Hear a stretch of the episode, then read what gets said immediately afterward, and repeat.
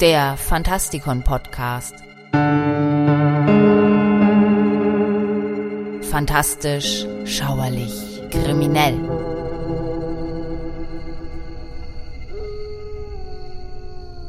Wenn der Vollmond aufgeht, weiß jeder, dass er in höchster Alarmbereitschaft sein muss.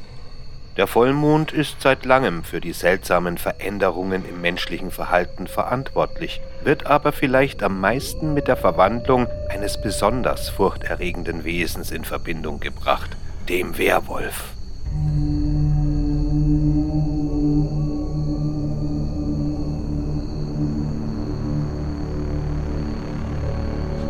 Werwölfe sind mythische Kreaturen, die man in unheimlichen Geschichten auf der ganzen Welt findet, auch wenn sie seit Jahrhunderten hauptsächlich Bestandteil der europäischen Folklore sind. Es gibt viele Variationen ihrer Verwandlung und ihrer Geschichte, aber es gibt keinen Konsens darüber, wie genau dieser Mythos entstanden ist. Gemeinsam ist den Erzählungen jedoch die Verwandlung eines Menschen in einen Wolf oder zumindest in eine wolfsähnliche Kreatur. In den volkstümlichen Erzählungen kann dies auf einen Zauber oder einen Biss zurückzuführen sein. Eine andere Geschichte geht davon aus, dass ein Mensch durch die Begegnung mit einem dämonischen Wesen zu einem Werwolf werden kann, indem ein Pakt geschlossen wird. Wörtlich bedeutet das Wort Mannwolf und man geht davon aus, dass jeder, der von einer solchen Kreatur gekratzt oder gebissen wird, den Fluch ebenfalls in sich aufnimmt. Aus der skandinavischen Mythologie ist überliefert, dass Männer sich in Werwölfe verwandeln können, wenn sie ihre Kleider ablegen und einen Gürtel mit Wolfsfell tragen. Um zurück in einen Menschen verwandelt zu werden, muss der Werwolf seine menschliche Kleidung wiederfinden. Es gibt auch Erzählungen über magische Salben, die einen Menschen verwandeln können. Andere Quellen berichten von verwunschenen Bächen, die Menschen die Fähigkeit zur Verwandlung verleihen. Möglich ist auch das Trinken von Regenwasser aus dem Fußabdruck eines Wolfs und das Schlafen im Licht des Vollmonds.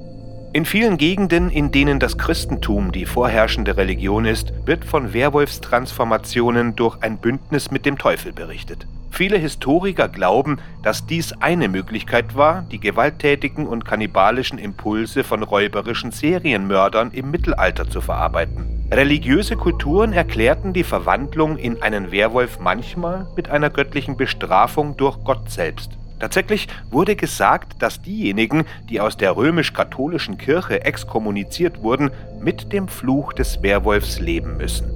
Obwohl die Verwandlung in diese Kreatur als schrecklich angesehen wurde, gab es Mittel zur Heilung. Einige Kulturen glaubten, dass extreme sportliche Betätigung ausreichen würde, um eine betroffene Person zu heilen. Andere glaubten, dass ein Messerstich in die Kopfhaut eines Werwolfs die Verwandlung stoppt. Es gibt auch Berichte über das Durchbohren der Hände eines Werwolfs mit Nägeln, um ihn zu heilen. Das früheste überlieferte Beispiel für die Verwandlung eines Menschen in einen Wolf findet sich im Gilgamesch-Epos aus der Zeit um 2100 v. Chr. Der Werwolf, wie wir ihn heute kennen, tauchte jedoch erstmals im antiken Griechenland und Rom auf, und zwar in historischen, poetischen und philosophischen Texten. Im Jahr 425 v. Chr. beschrieb der griechische Historiker Herodot die Neuri, einen Nomadenstamm magischer Männer, die sich für einige Tage im Jahr in Wölfe verwandelten. Die Neurier stammten aus Gythien, einem Gebiet, das heute zu Russland gehört. Ähnlich wie in Skandinavien ist es nicht verwunderlich, dass sich die Bewohner eines so rauen Klimas mit Wolfsfällen wärmten.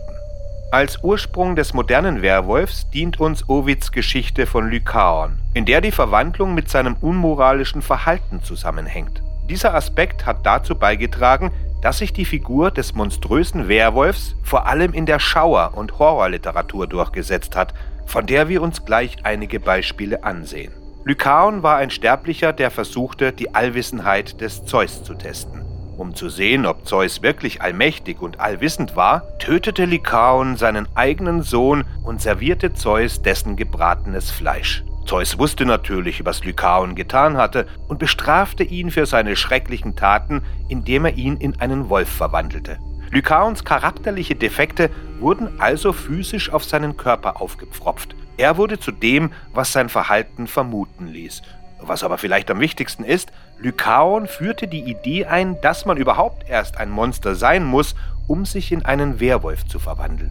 Im frühen 20. Jahrhundert hatte die Verwendung viktorianischer Folklore und Pseudofolklore in Bezug auf den Lykanthropen einen deutlichen Einfluss auf die Werwölfe der Schauerliteratur und die Autoren der Pulp Fiction begannen, die Geschichten handlungsorientierter zu gestalten und sie in die Fantasy-Literatur zu integrieren. Tatsächlich gab es in der Folge eine zunehmende Überschneidung zwischen Detektivgeschichten und Werwolfgeschichten, um das abscheuliche Element der Gesellschaft zu verorten, das direkt auf den Mythos um Lykaon verweist. Sicherlich trägt die Trope des Detektivs dazu bei, den Werwolf für eine neue Generation von Lesern zu definieren. Aber es ist die Verwendung der Folklore, die die Darstellung dieses Monsters authentisch macht und ihm eine bedeutende Abstammung verleiht.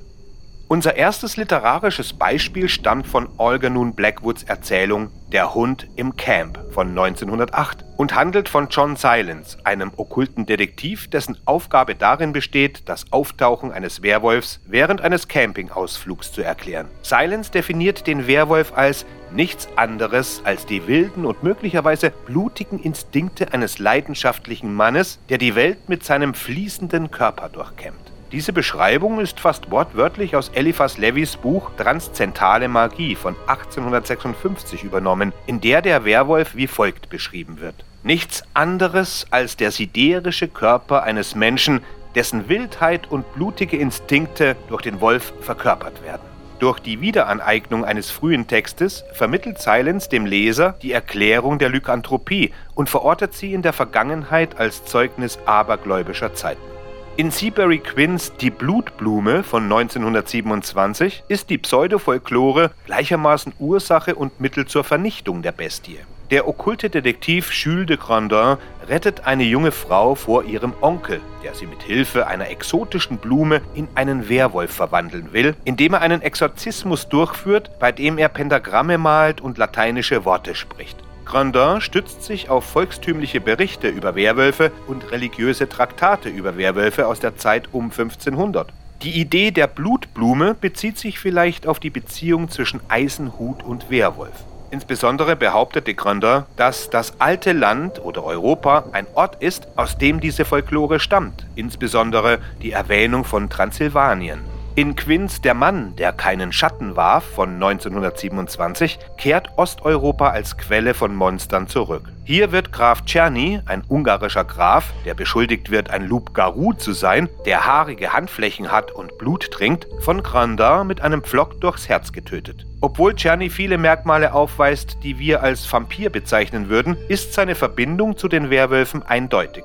Sowohl sein Name als auch die Anschuldigung, gegen die Türken gekämpft zu haben, bringen ihn mit einem anderen bluttrinkenden Grafen in Verbindung, nämlich Bram Stokers Dracula. Stokers Ungeheuer war selbst das Produkt einer zweckentfremdeten Folklore. Der Einfluss von Emily Gerards Artikel Transylvanian Superstitions auf Stokers Werk, insbesondere auf die vampirischen Elemente von Dracula, ist nach der Entdeckung von Stokers Arbeitsnotizen bekannt geworden. Der Grund für den Rückgriff auf frühere Folklore zur Schaffung monströser Schlüsselfiguren wird von Olga nun Blackwood genannt. In seiner Geschichte Rennender Wolf begegnet der junge Mann Malcolm Hyde einem Werwolf. Als Produkt europäischer Einwanderer, die in die neue Welt verdrängt wurden, hat Hyde keine einheimischen Wurzeln und es fehlt ihm an folkloristischem Wissen. Blackwoods Geschichte spiegelt hier die Sorge der frühen amerikanischen Gothic-Romanautoren wider, dass es in der neuen Welt nicht genug Geschichte in Form von Burgen und Ruinen gab, um eine gotische Fassade aufrechtzuerhalten. Stattdessen historisiert Blackwood seine Werwölfe, indem er sich indianischer Tropen bedient, ähnlich wie andere Pulp-Autoren europäische Folklore und Texte verwendeten. Viele Autoren bauten ihre Darstellung von Werwölfen also auf den Grundlagen früherer Folklore auf. Auf diese Weise verliehen sie ihren lykanthropischen Kreaturen einen Anstrich von gotischer Authentizität. Der Erfolg von Stokers lykanthropischem Vampir in der Populärkultur zeigt, wie wirksam die Kombination von Folklore und Gotik ist, um ein glaubwürdiges und dauerhaftes Monster zu schaffen. Indem sie eine Detektivfigur in viele Pulp-Fiction-Geschichten einfügten, verliehen die Autoren ihren Texten eine Stimme der Autorität, die die Taxonomie jedes einzelnen Werwolfs für ihre Leserschaft erläuterte. Während sich der Werwolf mittlerweile stark verändert hat, ist das Modell des Lernens über jede Inkarnation des Werwolfs ähnlich geblieben. Das war's von mir. Mein Name ist Michael Percampus und ich hoffe, wir hören uns demnächst wieder. Gehabt euch wohl.